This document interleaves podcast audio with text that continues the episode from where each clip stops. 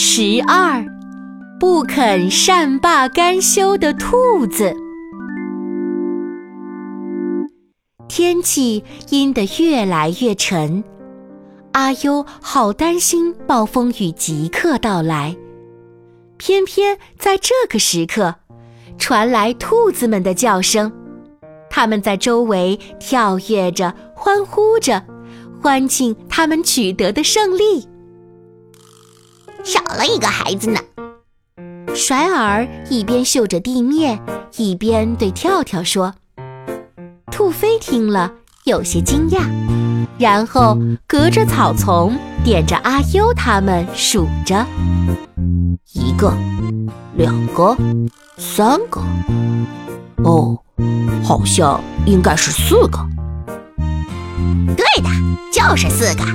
有个孩子可能被陷阱吃掉了。”跳跳说着，脸上露出胆怯的神色。他巧妙利用兔子们的地下通道，设置了连环陷阱。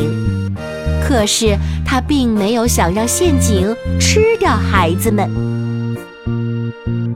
三只兔子都停止了欢庆。我们不想伤害他们。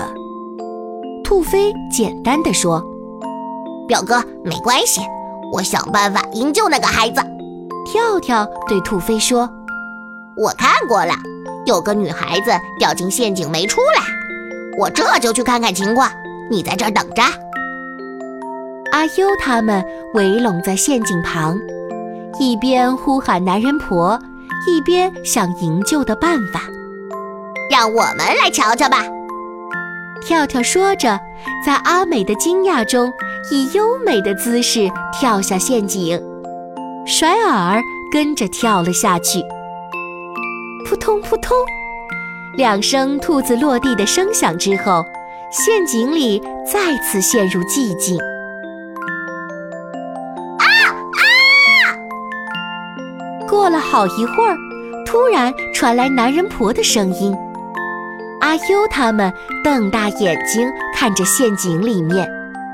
里面什么都看不清。男人婆的声音不是来自这里。阿美提醒阿优和胖仔，他们急忙向四周寻找，发现一处草丛在颤动。男人婆，我来救你！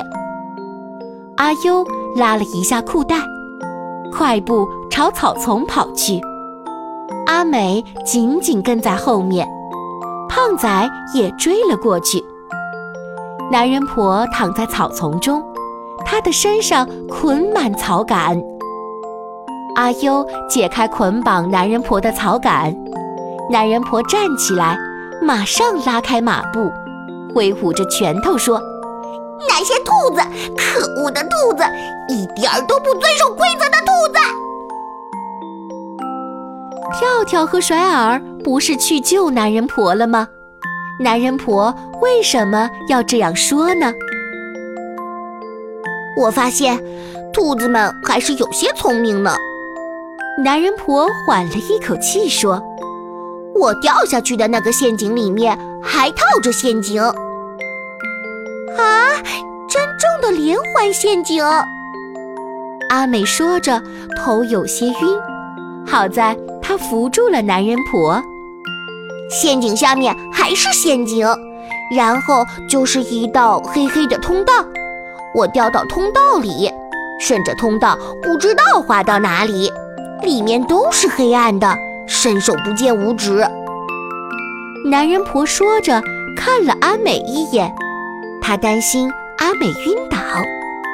阿美好像吸取了教训，用手紧紧抱住男人婆的胳膊。嗯。这样就不会晕倒了。地下的世界是不是很奇妙？阿优的好奇心被调动起来，他的目光里充满了向往。噗噗，一点都不奇妙。男人婆吐出一些土渣子，然后继续说：“在黑暗的世界里，我不知道滑到哪里，后来我就失去了知觉。”后来，我发现自己被绑着，两只兔子正用一个简单的工具推着我走。渐渐的，我呼吸到新鲜的空气，后来就见到了天空，再后来就见到了你们。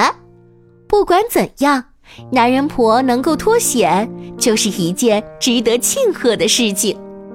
简单的互相问候之后，他们找到一条小溪，匆匆洗把脸，继续朝暴风角的方向前进。